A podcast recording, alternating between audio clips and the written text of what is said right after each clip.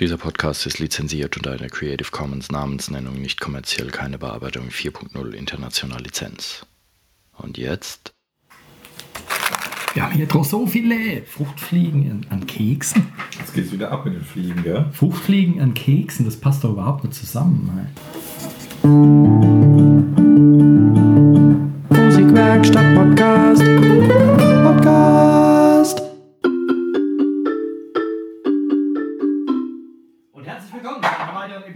Podcasts der Musikwerkstatt aus dem rührigen Rimbach.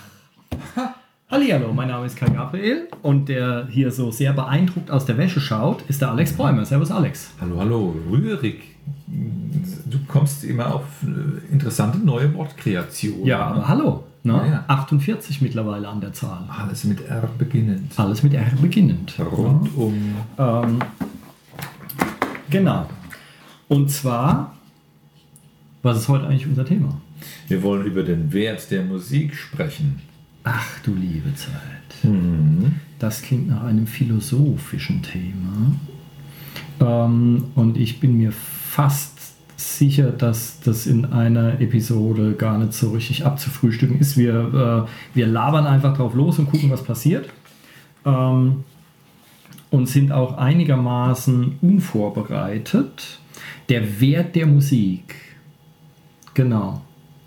Alex, was ist der Wert der Musik? Sage einen Betrag und dann sind wir ratzfatz fertig. Ich kann sie erst, wenn ich über den Wert der Musik sprechen würde, würde ich erstmal bei mir selbst anfangen. Was Musik für mich wertvoll Du bist macht. der Wert der Musik. Ah, nee. Nein. ähm, Musik ist für mich eine Ausdrucksform, die sehr wichtig ist, lebensessentiell, lebenswichtig.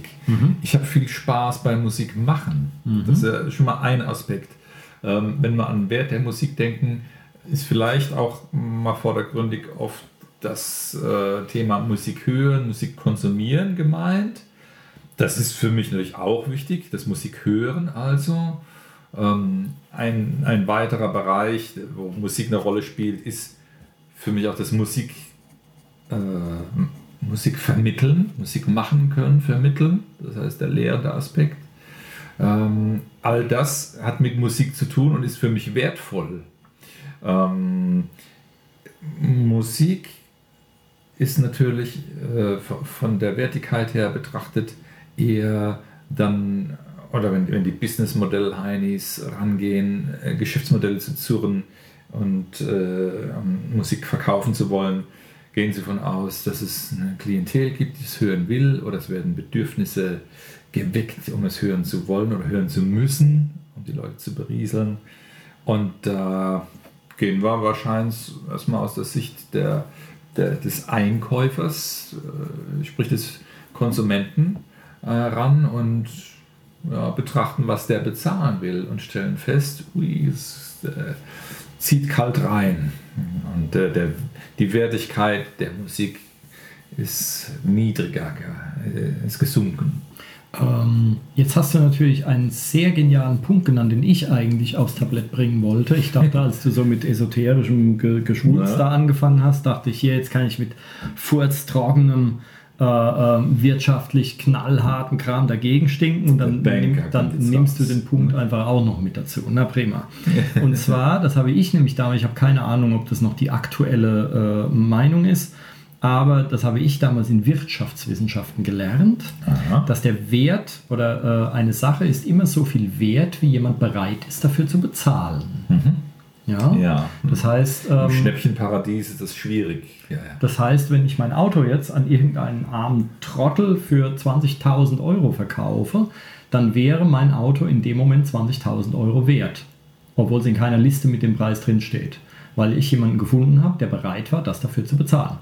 Ich glaube, heutzutage geht es noch darüber hinaus, dass es gar nicht darum geht, was, zu, zu klären, was bin ich bereit dafür zu bezahlen, sondern ich stelle mich erstmal auf die Hinterbeine und denke, was ist das möglichst billigste, äh, irgendwie gar nicht am möglichst billig rankommen, weil es für mich ein sportlicher Ehrgeiz wird, etwas zu schnorren. Ja, die, Geiz, Geiz die, ist Geiz, geil, die ne? Geiz ist geil Gesellschaft. Das Interessante ist, dass Leute teilweise irgendwie äh, 10 Stunden damit verbringen, um ein Produkt zu finden, was dann 20 Cent billiger ist. Mhm. Ähm, und den Wert der Zeit, die sie dafür verballert haben, überhaupt nicht sehen. Nicht wahr? Ja. ähm, aber gut, dann ist es ja so eine Art äh, Sport geworden. Ähm, der Wert in Musik, aber wenn wir jetzt hergehen, wenn ich mir jetzt diesen Satz nehme, eine Sache ist immer so viel wert, wie jemand bereit ist dafür zu bezahlen, ist Musik denn eine Sache? Ist Musik ein Ding? Ist Musik eine Dienstleistung, ein Produkt, ein Konsumgut? Was ist denn Musik eigentlich? Wellen in der Luft. Musik ist, find, finde ich, ein Stück äh, äh, ähm, ja, das ist Lebensqualität. Die, die, die Knochenflöten alte Menschen haben auch den ersten Ton darauf gepiffelt im Vergleich zu den affigeren Kameraden und man meint daher dann die, die, die Menschen von den Affen unterscheiden zu können. Ich glaube, es steckt schon in uns drin, äh, Musik machen oder hören zu wollen. Und ähm, dass das dann ähm, es ist schwer zu sagen, wie, wie, stark dieses oder dieses Bedürfnis ist bei den Leuten gewiss unterschiedlich ausgeprägt. Aber wenn man Kinder sieht im, in, in der Kindergruppe oder, oder im, im Einzelnen, wie begeistert und gerne sie singen, tanzen und sich musikalisch betätigen ähm, und wie schnell sich das verlieren kann, wenn man das nicht äh, pflegt oder halt durch Ablenkungs- Elektronikschröttchen, sage ich mal, äh, äh, deckelt, dann glaube ich halt zu sehen, es ist, heutzutage ist man mit Mist abgelenkt und dieses natürliche Bedürfnis lässt sich damit äh, platthauen und ähm, ist nicht mehr so wichtig. Mhm. Die Prioritäten sind andere geworden. Man, äh, es wird, es wird, man kriegt sofort ein Problem, wenn man über solche Sachen nachdenkt, weil ähm, es wird schon schwierig, überhaupt zu definieren, was Musik denn eigentlich ist. Wenn ich jetzt eine mhm. andere Kunstform nehme, ein Bildhauer oder ein Maler oder sowas, dann ist das ein Produkt, das kannst du anfassen mhm. und dann kannst du das verkaufen. Das kann zwar auch jemand nachmalen oder sowas, mhm. aber, oder auch ein Buch oder sowas, ähm, naja, beim Buch ist es schon wieder was anderes eigentlich, weil ein Buch ist ja schon wieder das Medium. Der, mhm. Das heißt, die Geschichte selbst, die erzählt wird, ähm, der, es ist schwierig. Es ist schwierig. Also zumindest ähm, ein, ein, ein, Bildhauer oder, oder, oder ein Maler, ein, ein Bild ähm, oder eine Statue oder sowas, eine Büste, ähm, da gibt es ja dann nur eins. Mhm. Und das Ding wird dann verkauft, zum Beispiel. Oder es hängt irgendwo und das ist es dann gewesen. Mhm. Fertig. Aber Musik ist ja, wenn wir jetzt gar nicht von Vervielfältigungs- und Streaming und so weiter reden, sondern auch vorher, ein Musikstück ist ja quasi beliebig oft von beliebig vielen Leuten reproduzierbar. Mhm.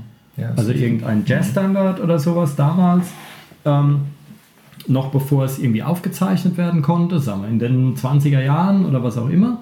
Ähm, konnte da schon aufgezeichnet werden. Das war, glaube ich, 20er, 30er. Aber sagen wir, 20er Jahren würde ich schon sagen. Äh, sagen wir 1800 Dubak von mir aus. Mhm. Gab es ein Musikstück.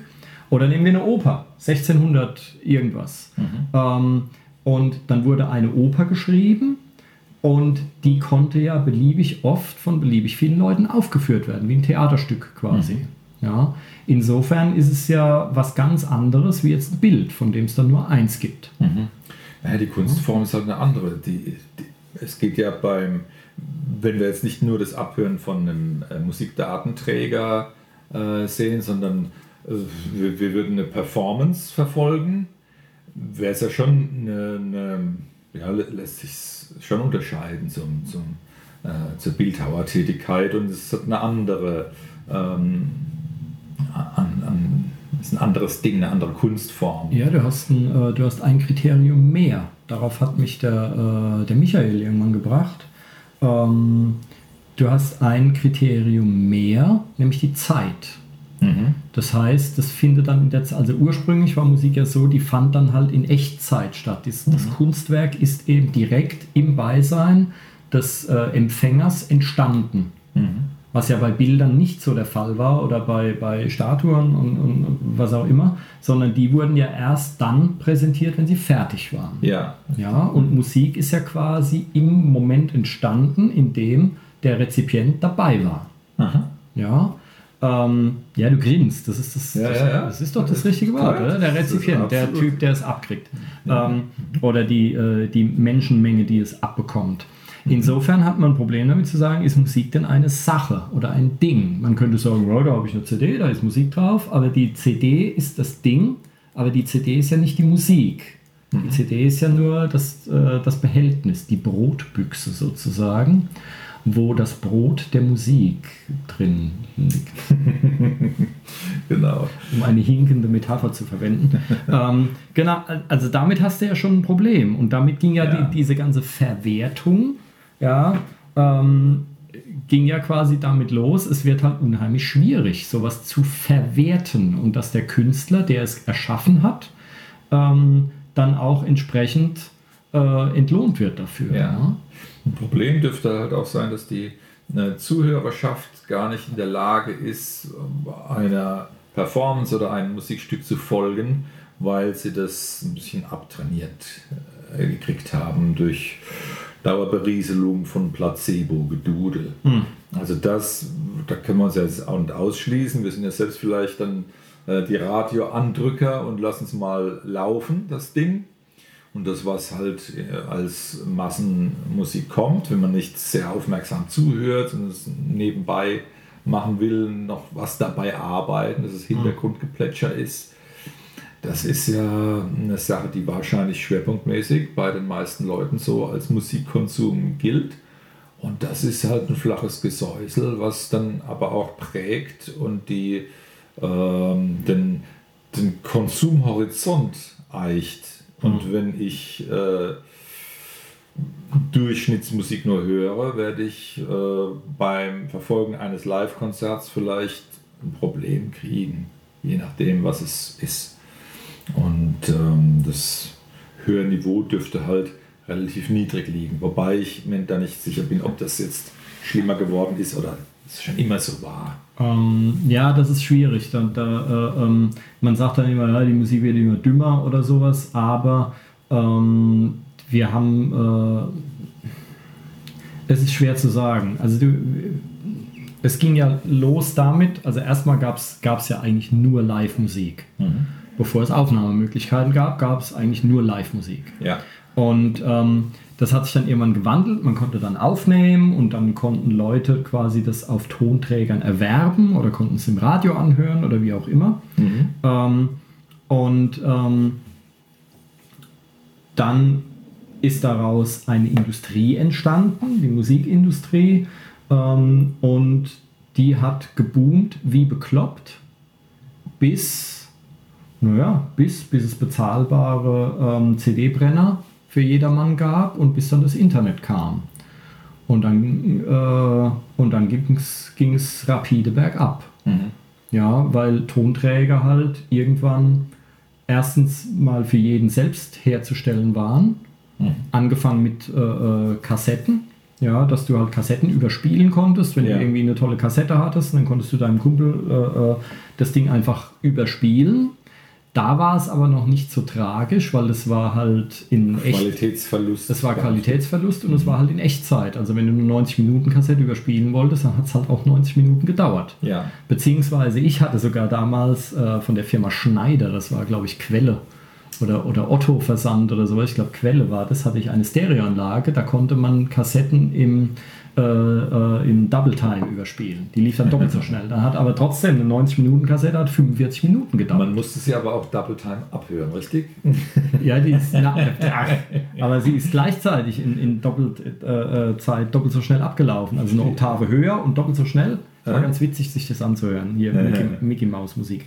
Ähm, und ähm, das heißt, da wäre keiner auf die Idee gekommen, da massenhaft Kram da zu verbreiten. Ja. Und ähm, wobei es das natürlich aber auch gab. Ich hatte ja, glaube ich, bei unserem Podcast über Einflüsse, wir können schon auf andere Podcasts mit ja. zugehen. Das finde ich total geil.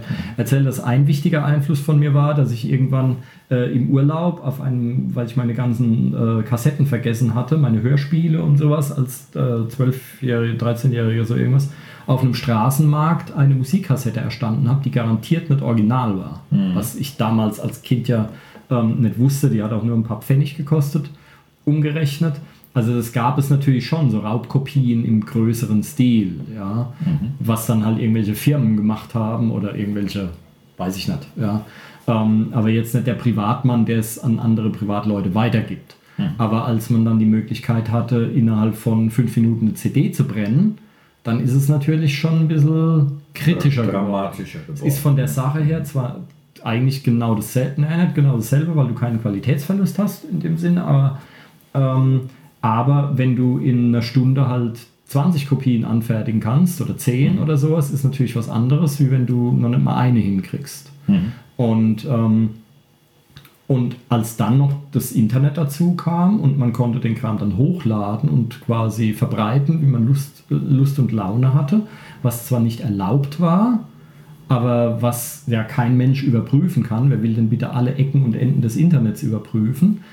Da war es dann halt geschehen. Ja? Mhm. Wer will dann noch, wer kauft dann noch CDs? Ja. Na, und es ist mittlerweile, ich glaube, es gibt sogar ein winziges Aufschwüngchen, was, Verkäu was äh, Verkäufe von, von äh, physischen Datenträgern angeht, aber mhm. ist natürlich bei weitem nicht mehr das, was es irgendwann mal ja. war. Ja, also es, äh, ähm, das kann man auch so ein bisschen äh, festmachen an den Kriterien für eine goldene Schallplatte zum Beispiel ähm, die ursprünglich waren das, ich habe da mal gelesen, das ist irgendwie sehr widersprüchlich und komisch, weil sich die Kriterien immer verändert haben, aber ursprünglich waren es, glaube ich, mal 500.000 verkaufte Exemplare mhm. und dann waren es mal 100.000. Ah, ja. Und wenn du äh, eine goldene... Ja, ja. Jetzt wurde er, glaube ich, auch wieder ein bisschen hochgesetzt, aber es ist immer weniger geworden. Ja, ja. Und wenn du, ähm, äh, wenn du eine goldene Schallplatte möchtest, auch ihr da draußen, dann geh nach Österreich, weil ich glaube, dort kriegst du für 5000 Verkäufe schon eine goldene. Mhm. Was halt wenig ist. Also wenn jemand Kohle hat, kann er das, kann er die einfach selber aufkaufen. Ja, ja. genau. Kann er es einfach selber aufkaufen, was ja auch schon oft gemacht wurde, ja. weil das Interessante an Musik ist, ähm, die Leute kaufen das, was sie schon kennen. Mhm. Und da gibt es ja auch diese Diskussion, wenn ich mein Zeug jetzt frei im Internet ins Internet stelle, dass es jeder hören kann. Ähm, Warum sollte das dann noch jemand kaufen? Mhm. Und das Gegenargument ist aber, Moment mal, was die Leute nicht kennen, kaufen sie aber nicht. Mhm. Das heißt, äh, die Gegen, ob welches von beiden jetzt der richtigere Standpunkt ist, habe ich keine Ahnung. Aber es gibt diese Diskussion, dass die einen eben sagen, Moment, ich muss meinen Kram frei anbieten, mhm. dass die Leute es hören. Wenn sie es einmal hören, finden sie es, hm, naja, so lala. Und je häufiger sie es hören, desto besser finden sie es irgendwann, weil eine Prägung und eine Gewöhnung stattfindet und dann kaufen sie es irgendwann, mhm. weil sie es mehrfach schon vorher gehört haben. Und das, was jemand nicht kennt, das kauft er auch nicht. Mhm. Ähm, und ähm, da gibt es verschiedene, verschiedene Ansätze. Ich glaube, es weiß auch keiner, welches davon jetzt richtiger ist oder nicht. Mhm. Ähm, aber so, äh, jetzt habe ich ein bisschen den Faden verloren ähm, mit Sache und Ding und so weiter. Ja, genau. Und da ging es dann äh, erstmal der Musikindustrie, den Plattenlabels und so, ging es hervorragend. Also in so 80er, 90er Jahre war deren äh, äh, paradiesische Zeit. Da ist dann Honig und Milch in, in Strömen geflossen und so. Ich kenne jemanden, ähm, Studioschlagzeuger aus den USA, der damals in einer Band war und die bekam einfach mal so einen Plattenvertrag und 250.000 Dollar. Mhm. Boom. Ja, weil dieser Wirtschaftszweig, vor allen Dingen in den USA natürlich, die ja außer Entertainment nichts können, ja, die können ja mal einen kleinen Kühlschrank bauen, aber Entertainment haben sie halt drauf. Also mhm. irgendwas geil verpacken, ob da jetzt Story drinsteckt oder nicht, ist immer wurscht aber was geil verpacken, das können sie halt. Mhm. Special Effects, geile Verpackungen, Musikproduktion sind sie uns, keine Ahnung, zehn Jahre voraus oder so von der, von der Klangbearbeitung her. Ähm, und äh, die hatten damals so viel Geld in, dieser, in diesem Industriezweig, dass die damit auch richtig mehr oder weniger freigebig waren. Die Künstler haben super verdient, die Plattenfirmen natürlich noch viel mehr. Und allen ging es hervorragend. Das waren so richtig fette Jahre. Mhm. Ähm, und da gab es ja auch diese, diese sogenannten, ähm, wie sie 360 Grad Plattenverträge, wo, die, wo das Plattenlabel sich um alles gekümmert hat. Die haben dich dann ins Studio eingemietet für Monate. Studios, die mehrere tausend Dollar pro Tag kosten. Und da war es, da sind die Bands sind dann da rein, die hatten noch gar kein Material. Die saßen dann im Studio für ein paar Monate und haben dort erst ihr Material geschrieben, was da an Kohle geflossen ist. Mhm. Ähm, und ähm, das ist mittlerweile halt ziemlich eingebrochen. Ähm, damals hatten man, äh, konntest du eigentlich nur ein Album produzieren, wenn du einen Plattenvertrag hattest, weil als Otto Normalverbraucher oder Band oder so hättest du dir so ein Studio nie leisten können. Hm. Und da kommt jetzt mittlerweile dazu, mittlerweile kannst du äh, mit einem lächerlichen Budget dir einfach selber sowas zusammenbauen das Know-how brauchst du natürlich trotzdem. Ja, also du kannst, äh, du kannst natürlich schlecht ähm, mit einem billigen Rechner und einem billigen Mikrofon in einem, in einem schlecht klingenden Raum äh, Profi-Qualität erzielen. Aber durch das Internet und durch die Schnelllebigkeit, durch Smartphone, Leute hören Musik über Smartphone-Lautsprecher, ja. ähm, da ähm, ist die Qualität, also jetzt die reine Klangqualität, ich bin mir nicht mal sicher, ob die noch so wichtig ist. Mhm wie es mal war, weil wer hat denn noch eine gute Stereoanlage zu Hause? Außer eine Handvoll Musiker. Ja, du wirst mhm. eine haben, ich habe eine, aber sehr, sehr viele haben keine mehr. Mhm. Und wer setzt sich denn auch noch wirklich hin in Ruhe und hört einfach ein Album, ohne ja, was anderes zu tun?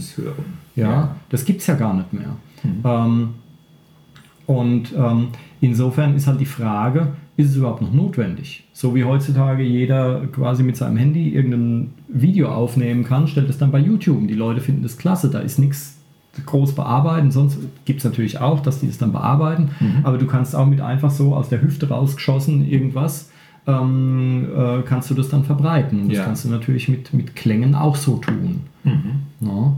Und ähm, Insofern, ich, ich laber dich ja an die Wand. Hast du, hast du etwas zu sagen? Sag doch auch mal was. Also, die, natürlich ist es so, wenn die, die Leute auch mit, mit einfachen Tools was schnell nachstellen können, beziehungsweise nicht in der Lage sind zu beurteilen, was für ein Aufwand hinter einem guten Werk, hinter einem hm. qualitativ hochwertigen Ding mhm. äh, steckt, dann werden die natürlich auch schlecht ähm, hochpreisig was bezahlen wollen.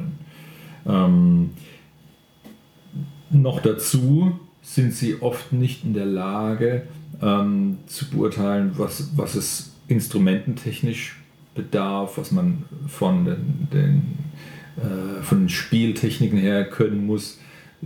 Und das ist einfach fremd für die. Hm. Musikalisch hochwertige Dinge ist fremd geworden für die Leute, äh, damit dann wahrscheinlich auch eher uninteressant. Und ähm, ja, wieso sollen sie dann auch viel bezahlen wollen? Erleben wir die Invasion der Dilettanten? Ich weiß es nicht. Es gibt wohl noch immer groß besuchte Festivals und so, was ich jetzt auch nicht nachvollziehen kann, aber ich gönne es den Festivalveranstaltern und den Musikern, die davon profitieren können. Also es, die, die Massenveranstaltungen gibt es wohl schon, dass Leute wohin tingeln und sagen, ich will mir da was angucken. Ähm, und das äh, Eintrittsgeld dürfte ja wahrscheinlich auch äh, recht hoch sein. Ähm, aber die Gagen, die fließen für Gigs und so, ich glaube eher nicht, dass das ähm, so toll aussieht. Ja, also äh, das, ich war ja neulich erst bei so einer Art Festival. Ähm, und das Interessante ist, dass dieser Kram viel kleiner geworden ist. Mhm. Also ich habe mal ein Interview die, gehört. Die, die, die, Größe der Festivals. Besucherzahlen. Besucherzahlen, ah ja, okay. Ähm, ich bin äh, und auch äh, Budgets und, und so, was da abgeht. Ich, ich habe ein Interview, ein Interview gehört mit ähm, Thomas Lang. Das mhm. ist ein, ein Österreich, österreichischer Schlagzeuger, der damals Schlagzeuger von Falco war, mhm. wenn den noch jemand kennt. Ja, das waren die 80er denke ich.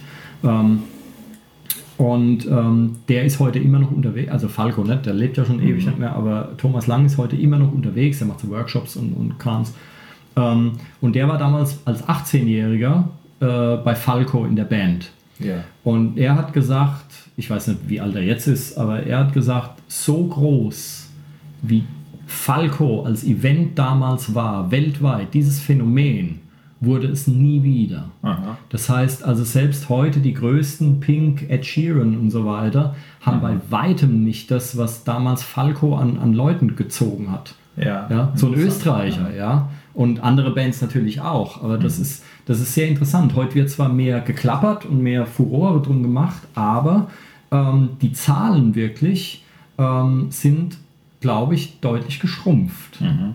Ähm, wenn mich jemand korrigieren möchte, wenn ich hier Blödsinn rede, dann äh, meldet euch bei uns und, und stellt es klar. Aber das ist so der Eindruck, den ich hatte. Und er hat gemeint, er dachte damals als 18-Jähriger oder dann, als Falco dann zu Ende war, dachte er dann, das geht jetzt immer so weiter oder es wird immer besser. Aber stattdessen wurde es halt immer schlechter, immer weniger, immer, immer schwächer. Ähm, weil es diese, diese Phänomene, diese weltweiten Phänomene, ich habe auch schon Dokumentationen über Queen gesehen mhm. oder ähm, ich war letztes Jahr als alter Haudegen bei Iron Maiden in Frankfurt live. Ich weiß nicht, wie viele Leute da in der Festhalle waren. Ich weiß, dass es ausverkauft war, aber in der Halle drin war jede Menge Platz. Ich glaube, dass das auch irgendwelche Sicherheitsvorschriften mittlerweile mhm. sind, dass die Hallen nicht mehr so proppevoll sind. Aber ich habe auch neulich einen Clip aus einem alten äh, Live-Video gesehen von Iron Maiden, die, die Live-Aufnahme ähm, Los Angeles ähm, ähm, ja, keine Ahnung, in Los Angeles. Damals 84, 85, diese Riesentour, die fast zwei Jahre gedauert hat, oder mhm. über zwei Jahre sogar oder so. Das, da schwenkt die Kamera und du siehst ein Menschenmeer ohne Ende. Du siehst keinen Horizont mehr, du siehst nur Menschen, Menschen, Menschen. Keine Ahnung, wie viele zigtausende es waren. Und diese Größe, die wird heute nicht mehr erreicht. Mhm. Ähm, und es ist, äh, es ist interessant. Ich, hat, ich hatte ja vorhin gerade die, diese 360-Grad-Verträge angesprochen. Also ein Plattenvertrag, wenn du früher einen Plattenvertrag hattest, dann warst du gemacht. Mhm. Ja, ich meine, du konntest dich natürlich mit Drogen dann irgendwie wegballern und, und verrecken und so, dann warst du halt dämlich. Aber mhm. ähm, wenn du einen Plattenvertrag hattest damals und dann warst du gemacht, weil da war jede Menge Kohle drin. Die Plattenfirma hat sich um, ums Merchandising gekümmert, um die äh, Touren gekümmert, die haben, haben sich um alles gekümmert. Wenn du heute mit deiner Band irgendwie Erfolg haben willst, dann musst du alles selber machen. Also erstens gibt es viele Bands, auch große bekannte Bands, die heute gar keinen Plattenvertrag mehr wollen, hm. die das alles selber machen. Und zweitens gibt es, äh, hast du, äh, äh ist es heute so, selbst wenn du einen Plattenvertrag willst, dann musst du selbst schon Fans mitbringen. Du brauchst quasi schon ein Album oder zumindest eine Vorproduktion oder sowas, die amtlich ist. Ähm, du brauchst quasi, du musst deine Touren selber organisieren, dein, du musst eigentlich alles selber machen. Mhm. Ja, mehr oder weniger. Und musst schon fertig sein, muss, dass, die, äh, äh dass das Plattenlabel eigentlich nur noch dich da dann abholt. Ähm, Vieles dürfte halt auch mit Netzwerken ja, zu tun haben, ja, ja, was tatsächlich die, die, Akteure auf der Bühne müssen das selbst dann sein am Computer oder die, die, die Resonanz geben für den Dialog und das Interagieren zwischen Fans genau. und Künstlern. Weil früher musstest du Musiker sein mhm. und heute musst du halt entweder selbst oder halt mit einem Team an Mitstreitern musst du halt auch dein Marketing in der Hand haben. Du musst deine Website bereitstellen. Die Platten, das Plattenlabel fragt dich dann, wie viele Fans hast du denn? Hm. Von Facebook-Fans über YouTube-Follower, über was auch immer es da alles gibt. Und ähm, das wollen die alles vorher schon wissen, damit die sich halt äh, äh nicht in die Nisteln setzen. Ja. ja. In die Nisteln? In die Disteln setzen. In die Nesteln. in die Nesseln setzen, yes, klar. In, damit die sich nicht ja. ja. damit sie sich nicht in welch, wie auch immer geartete Pflanzen setzen. ähm, genau, also es, ja, ähm, und da haben wir, äh, es ist ähm, vor einer ganzen Weile, ich glaube, das Buch ist schon über zehn Jahre alt. Es gab ein Buch von Chris Anderson, das nennt sich The Long Tail. Und zwar ging es um die Verka Verkäufe von Stücken. Er nannte es auch, glaube ich, ich weiß nicht, ob er das war, aber so zum, zur selben Zeit, das Ende des Hits. Mhm oder des Hit-Zeitalters, dass es keine Hits mehr gibt. Ähm, und zwar ähm, ist es so, dass mittlerweile, wenn ein Stück dann angeblich ein Hit ist, hat es viel, viel weniger Hörerzahlen, als es früher der Fall war. Und das Interessante, dass, es, dass man mittlerweile oder seit einigen Jahren eigentlich gar keinen Plattenvertrag mehr braucht. Und wenn ich keine physischen Tonträger will, dann brauche ich ja nicht mal großen Budget, wenn ich meinen Kram mhm. im Internet veröffentliche Ähm, das Interessante ist, Chris Anderson hat, hat äh, da eine Rechnung aufgestellt, ähm, und zwar ähm, denjenigen unter euch, die mathematisch irgendwie einigermaßen fit sind, wenn man das als äh, Koordinaten, nicht, nicht Koordinaten, als, äh, wie heißt das denn? XY-Achsensystem. Genau, mhm. ähm, als Achsensystem sieht. Und das sieht dann so ein bisschen aus wie eine Hyperbel. Das mhm. heißt, das ist eine Kurve, die fängt, die nähert sich den beiden ähm, Achsen immer weiter an, trifft sie aber nie. Also sie fängt sehr, sehr hoch an. Das wären quasi, also der X-Achse nähert sich. Genau. Mhm. Ob, ne, beiden. Ne? Die X-Achse ist die senkrechte, oder? Oder bin ich jetzt sie, verkehrt? Sie beginnt im Unendlichen des Y-Bereichs, des Y-Werts. Y ist die senkrechte? Ja, und okay. fällt dann ab ähm, dem X. Hm. Genau, also wir haben, äh, es geht los, auf der, auf der äh, äh, senkrechten Achse ist angetragen die Verkäufe und oder wie oft sich ein Stück verkauft hat. Mhm. Und auf der, ähm, auf der waagrechten Achse quasi die Anzahl an Stücken. Mhm. Das heißt, es fällt immer weiter ab. Wir haben, es geht los ähm, mit äh, den Mega-Hits, die sich wahnsinnig oft verkauft haben. Da ist die Kurve sehr weit oben. Und dann geht sie immer weiter runter mit den Stücken, die sich halt immer, immer weniger verkaufen, bis ganz am Ende irgendwo Stücke, die sich nur einmal verkauft haben mhm. oder so. Ja? Und irgendwann kommt ein Punkt äh, zeitlich, an dem der Long Tail, also der, der lange Schwanz dieser Kurve, die, äh, die Anzahl der ganzen Songs, die sich nur eine Handvoll Mal verkauft haben, ins, zusammengenommen die Anzahl der Hits überholt haben mhm. an Verkäufen. Ähm, klingt jetzt irgendwie sehr abstrakt. Nehmen wir ein Beispiel. Angenommen, wir haben zehn Hits, die sich jeweils tausendmal verkauft haben, einfach, dass ja. es leichter zu rechnen ist. Ja? Und dem gegenüber stehen mittlerweile aber, äh, dann haben wir 10.000. Dem gegenüber stehen aber mittlerweile 10.000 andere Songs, die sich alle nur zehnmal verkauft haben mhm. im Schnitt. Kleinvieh macht auch Mist. Ganz genau. Das mhm. heißt, du hast dann äh, die Hitverkäufe sind dann 10.000 in meinem Beispiel und die anderen sind 100.000. Mhm. Einfach weil so wahnsinnig viel ist. Mhm. Und ähm, das ist durch das Internet eben möglich geworden, weil mhm. vorher gab es ja eine Filterfunktion. Mhm. Dadurch, dass vorher immer nur die Leute ähm, überhaupt was veröffentlichen konnten, die einen Plattenvertrag hatten, weil es kein anderer bezahlen konnte, yeah. haben natürlich die Plattenlabels, die Musikindustrie hat natürlich gefiltert. Hm. Wer denn jetzt veröffentlicht überhaupt? Ja. Das heißt, irgendjemand, der super schräges Zeug gemacht hat, wo die abzusehen, absehen konnten, das hört sich niemand an, mhm. das wurde natürlich dann auch nicht aufgenommen, verbreitet, vermarktet. Ja. Und als die Leute das dann irgendwann selbst konnten, gab es dann viel, viel, viel mehr unterschiedliche Musik, mhm. die du aber im Internet dann erstmal finden musst. Mhm. Ja, also es ist natürlich, weil da ist sehr vieles, was nicht vermarktet wird. Ich kenne einen zum Beispiel, der macht Musik mit, äh, mit einem Gameboy. Mhm. Und zwar das alte Gameboy-Ding mit dem gelben, einfarbigen Display noch, dieser Riesenknochen, damit macht er Musik. Das ist coole Musik. Mhm. Ich glaube, ich habe es schon mal erwähnt oder so. Aber finde den mal. Mhm. Ich habe den irgendwann verloren, ich finde ihn selber nicht mehr. Ja, ja, Weil da ist halt kein, keine Marketingmaschine dabei, der macht halt einfach Musik, weil er es geil findet. Und das ist dann so eine winzige Nische halt. Mhm. Ja, aber diese ganzen Nischen sind halt viel mehr als der große, große Industriebatzen. Ja, deswegen nannte er es das, das Ende des Hit-Zeitalters. Ja. Und ähm, weil sich halt auch die Hörgewohnheiten verändert haben. Ich könnte mir auch vorstellen, dass wenn jetzt diese Filterfunktion fehlt, dass äh, viele Veranstalter oder solche, die sich dafür halten, jetzt das Problem haben, dass sie dann äh, aufrechtgehend etwas propagieren müssen und Musiker und Bands äh, präsentieren, die erstmal vielleicht gar nicht gut ankommen und äh, sie deswegen mit ihrem Veranstaltungsvorhaben äh, auf die Nase fallen oder nicht den Erwartungen gerecht werden, die sie mhm. an sich selbst haben. Ich, mein Eindruck ist auch, dass es kaum noch Veranstalter gibt, die Bands, egal ob es auch mal Unbekannte oder, oder Bekannte, veranstalten wollen. Mhm.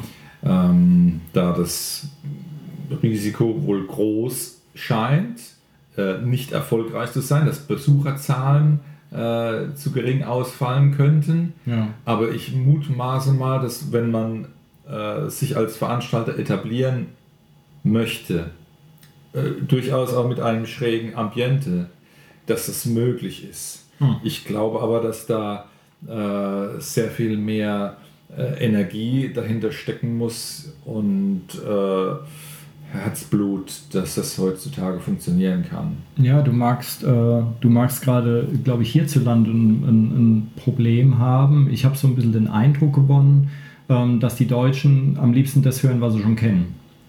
Das heißt, mhm. das heißt ähm, hierzulande ist es wahnsinnig schwierig. Ich habe das auch selber schon erlebt.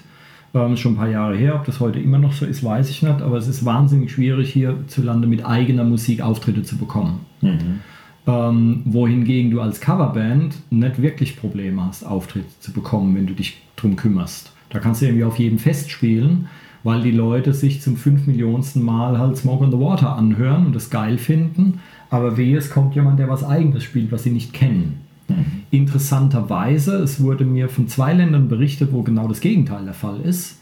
In der Schweiz zum Beispiel, angeblich sind die Leute total wild auf neue Musik und mhm. Eigentlich, du bekommst da nur Auftritte, wenn du eigene Musik hast. Interessant. Das wurde mir auch von unserem ehemaligen Gitarristen, der Brite ist, ein Engländer, mhm ähm, wurde mir das auch erzählt. Also in England, wenn du da einen Auftritt haben willst, dann wirst du gefragt, ob du eigene Musik hast. Wenn du keine eigene Musik hast, kriegst du keinen Auftritt. Mhm. Du kannst trotzdem Covers einstreuen, aber die wollen nur eigene Musik haben.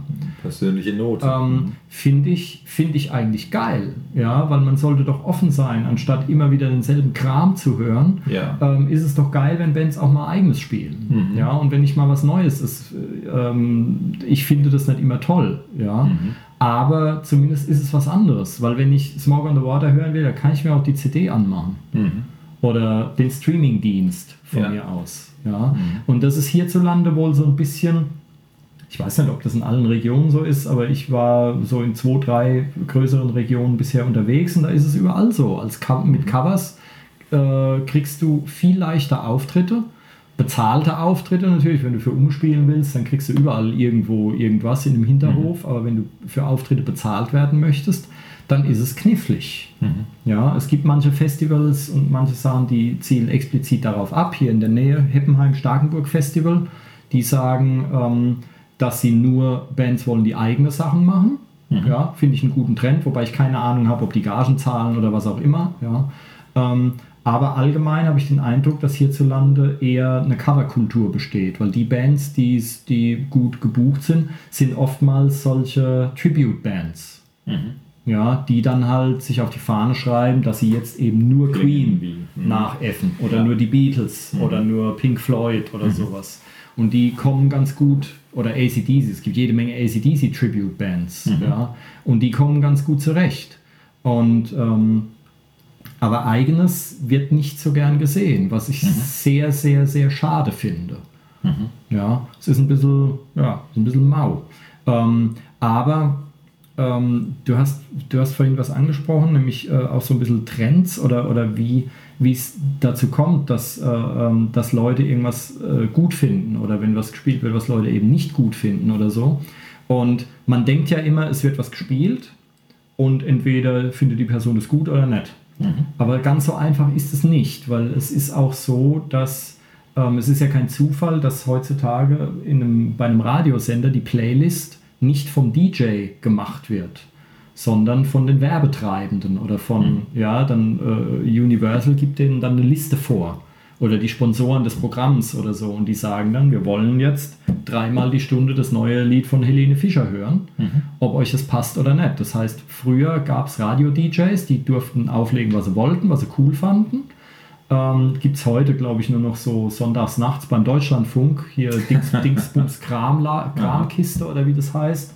Kramladen oder sowas, Volkers Kramladen oder irgend sowas, wo der, wo der tatsächlich das spielt, was er gut findet. Mhm. Aber so normale Radiosender, ähm, die, äh, die kriegen genau vorgeschrieben, was sie spielen müssen. Mhm. Warum ist das so? Wenn du jetzt dieses Helene Fischer Lied, was du vielleicht ganz, hoffe ich zumindest, ganz furchtbar findest, ähm, und kriegst es aber jeden Tag in deinem Arbeitstag im Büro pro Stunde dreimal um die Ohren gehauen, dann säuselst du das irgendwann vor dich hin, ob du, mhm. ob du das willst oder nicht. Das ist ein Mechanismus im Gehirn. Das, mhm. Damit wirst du geprägt. Und dann findest du es gut. Mhm. Da gibt es auch äh, Sachen mit Essen oder sonst, oder, oder, oder sonst irgendwas. Wenn du irgendwas essen musst, was du ganz furchtbar findest, wenn du es immer essen musst, irgendwann findest du es klasse. Mhm. Ja?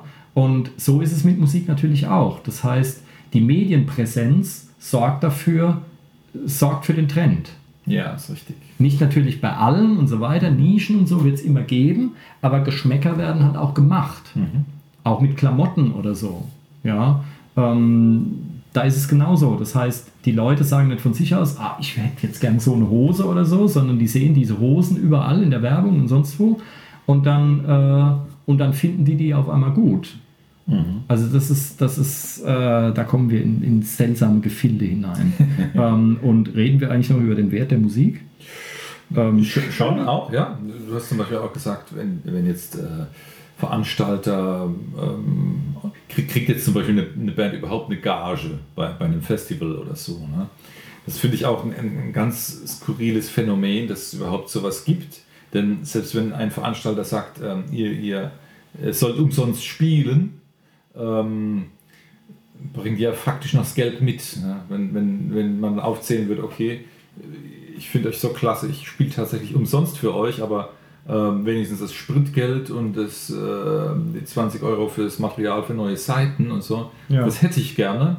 Also käme man ja letztlich schon auf einen Betrag, die ein Veranstalter dieser Kategorie dann äh, von sich weisen würde und sagen, nee, nee, das müsst ihr dann schon umsonst hm. machen.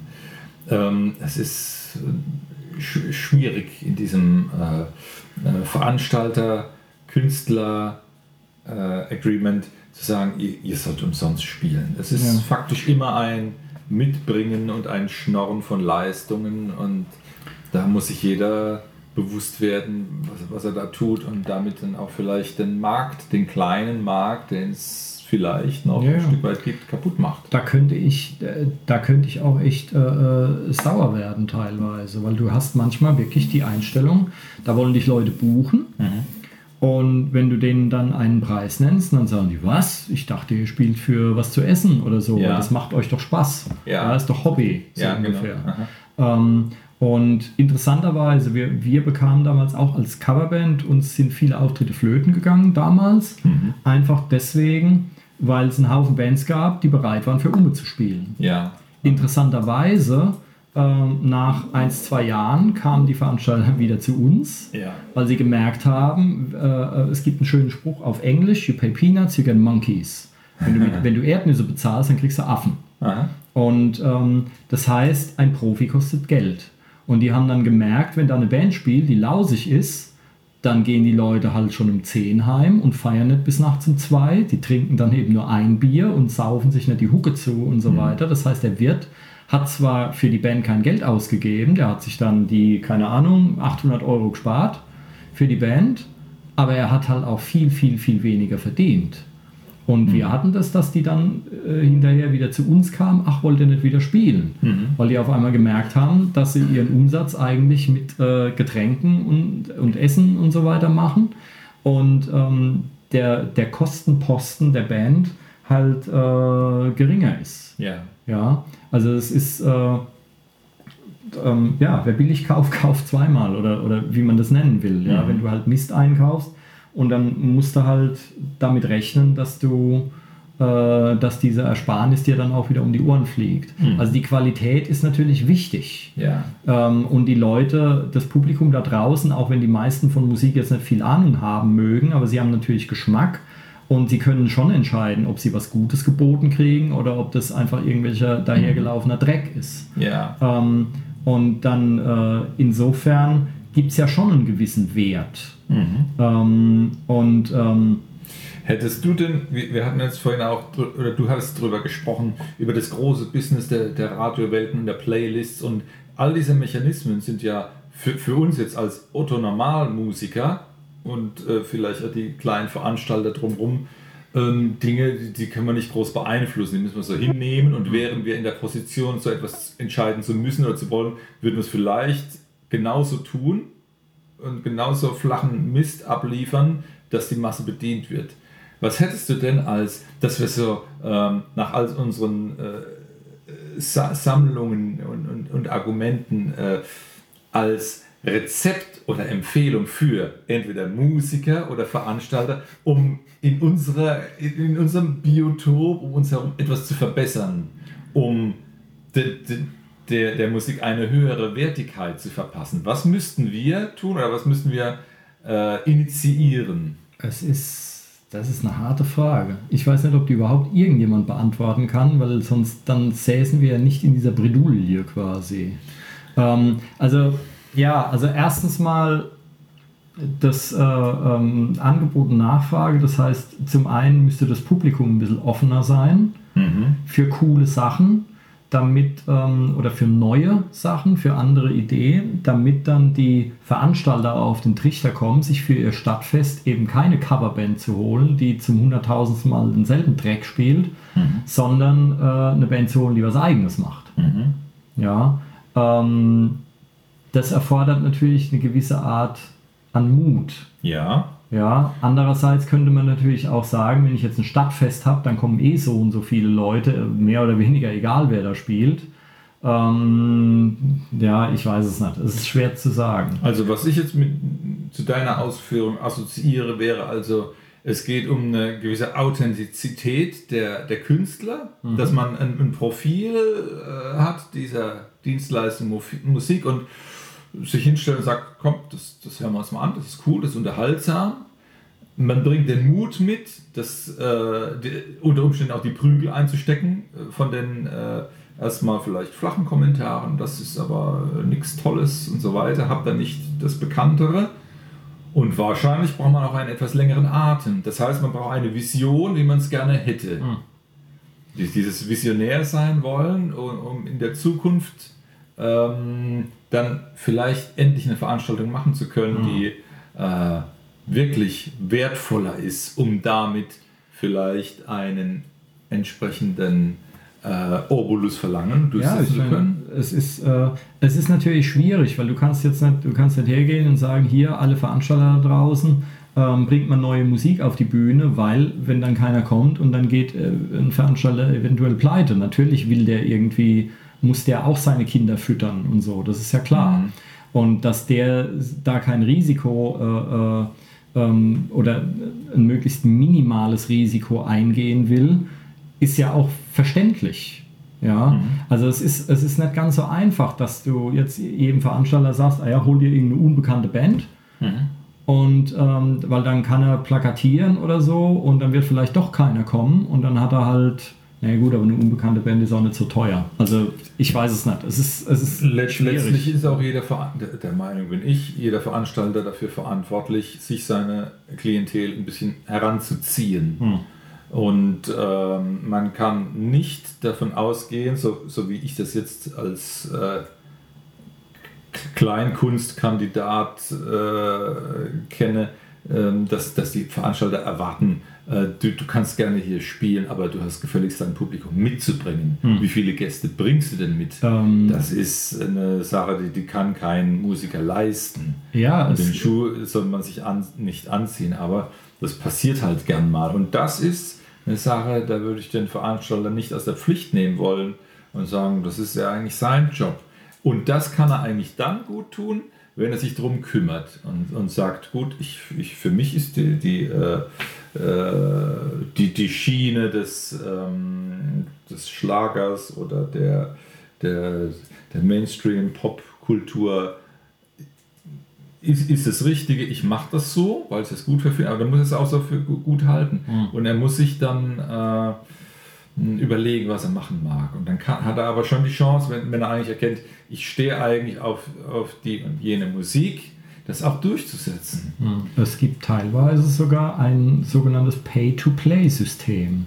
Das gab, ich weiß nicht, ob es noch so ist, das gab es das gab's in Frankfurt mal eine Zeit lang, dass wenn du als Band irgendwo spielen wolltest, musstest du bezahlen. Mhm.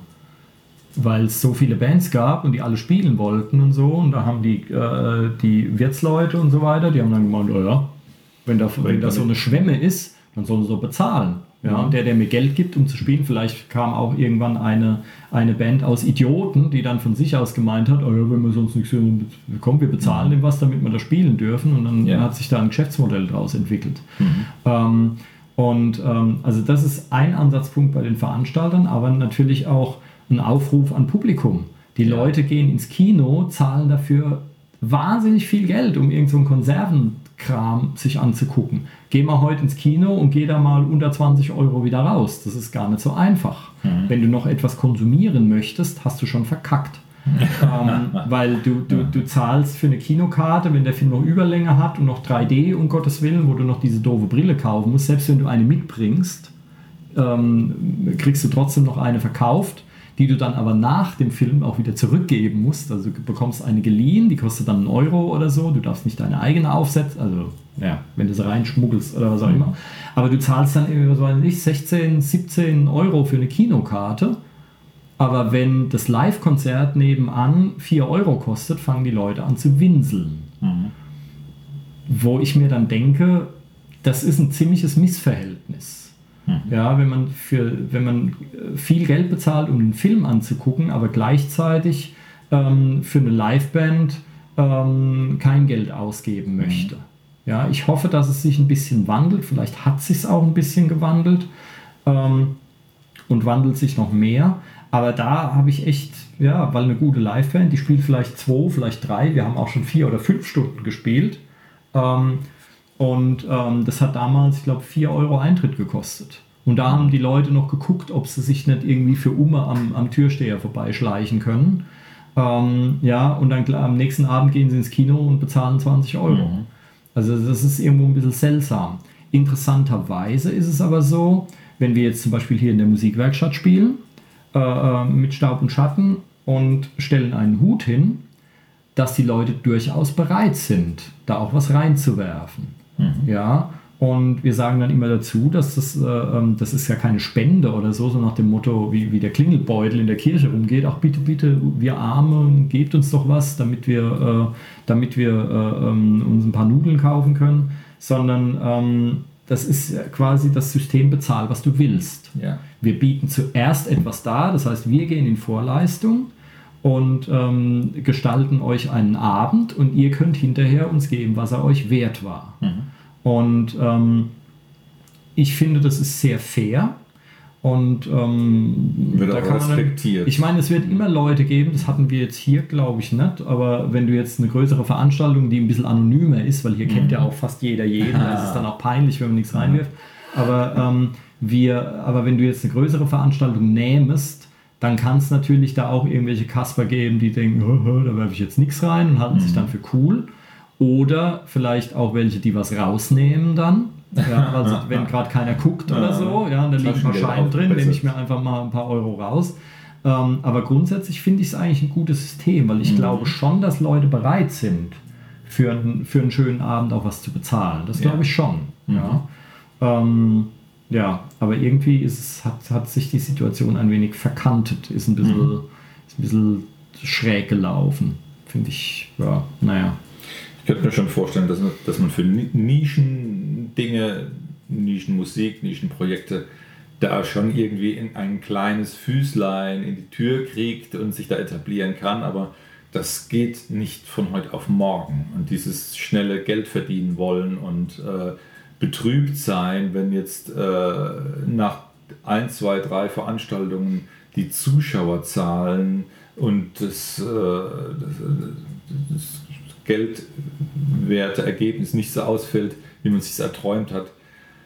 Das, das muss man, da muss man sich einfach von mal locker machen und mhm. einfach mal ausprobieren. Und ich, ich finde, eine Vision hat eine Chance, wenn man sie konsequent verfolgt und vielleicht auch sich zugesteht, dass man äh, es nicht ganz so erreichen kann, wie man sich denkt, aber dass man da den Mut hat, was, was zu gestalten. Und da wünsche ich mir von äh, potenziellen oder möchte gern Veranstaltern, dass sie mehr so denken, beziehungsweise in dem Rahmen, wie wir in der Musikwerkstatt schaffen können, dass wir uns danach äh, richten, nach bester Möglichkeit und dann wird da auch was Nettes entstehen können. Aber dieses große Geld verdienen, ja, natürlich, die Industrie von damals ist quasi tot. Ja, jein, ja. Ja, also tot jetzt nicht und die verdienen auch noch was, aber es sind bei weitem nicht mehr die Zahlen, mhm. die es wohl mal waren, mhm. ähm, wenn, wenn man das so richtig äh, äh, mitbekommt, eben weil das Internet halt vieles, äh, ähm, das Internet hat halt alles umgekrempelt. Mhm. Und vor allen Dingen, da hatte ich auch mal ein Interview gelesen mit irgendeinem Plattenfirma-Funktionär, der gemeint hat, wir haben keine Ahnung. Mhm. Ja, auf einmal hat es FUP gemacht. Ja, nicht, dass es nicht abzusehen gewesen aber die wurden total überrumpelt und hatten dann überhaupt keine Ahnung, wie die darauf reagieren sollten. Mhm. Und dann haben sie halt erstmal mit dem, mit dem Hammer draufgehauen, Verbote und Kopierschutz auf CDs und so weiter, was dann dazu geführt hat, dass man CDs äh, im Auto auf einmal nicht mehr abspielen, also auf diesen ganzen Computerlaufwerken quasi nicht mehr abspielen konnte. geprellt wurden. Genau, dass du die legalen Kunden dann auch noch, äh, mhm. äh, denen noch ans Bein, die paar Leute, die noch übrig mhm. sind, die dir wirklich noch ihr Geld geben, denen pisst du noch ans Bein. Ja. ähm, und ähm, haben das dann kriminalisiert und sonst irgendwas und ähm, es wäre vielleicht geschickter gewesen, ja, hätte, hätte, ähm, eher mit den Leuten zusammen was zu suchen, ja. Und auch jetzt, äh, äh, wo die Zukunft wohl in Streamingdiensten gehört, ähm, ist es auch so, äh, Spotify und, und wie sie alle heißen, Napster und, und Pandora und, und Krams, die verdienen nicht schlecht. Wie viel davon beim Künstler ankommt, sei mal dahingestellt. Also da gab es manchmal, gibt es da Zahlen, für so und so viele zigtausend Downloads kriegt der Künstler dann einen halben Cent oder sowas. Mhm. Also für denjenigen, der die Musik eigentlich macht, bleibt fast nichts mehr übrig. Also das hat sich mittlerweile so gewandelt, dass Musikverkäufe selbst kannst du knicken, da ist nichts mehr. Mhm. Ähm, mittlerweile verdienen Bands eben ihr Geld mit Konzert, mit Eintrittskarten mit T-Shirt-Verkäufen und sowas oder die umtriebigen, ähm, die findigen Leute, wie zum Beispiel der, der äh, Wu-Tang Clan, wenn das was sagt, das waren, die haben so ein bisschen den, den Rap-Hip-Hop-Dings erfunden damals. Mhm.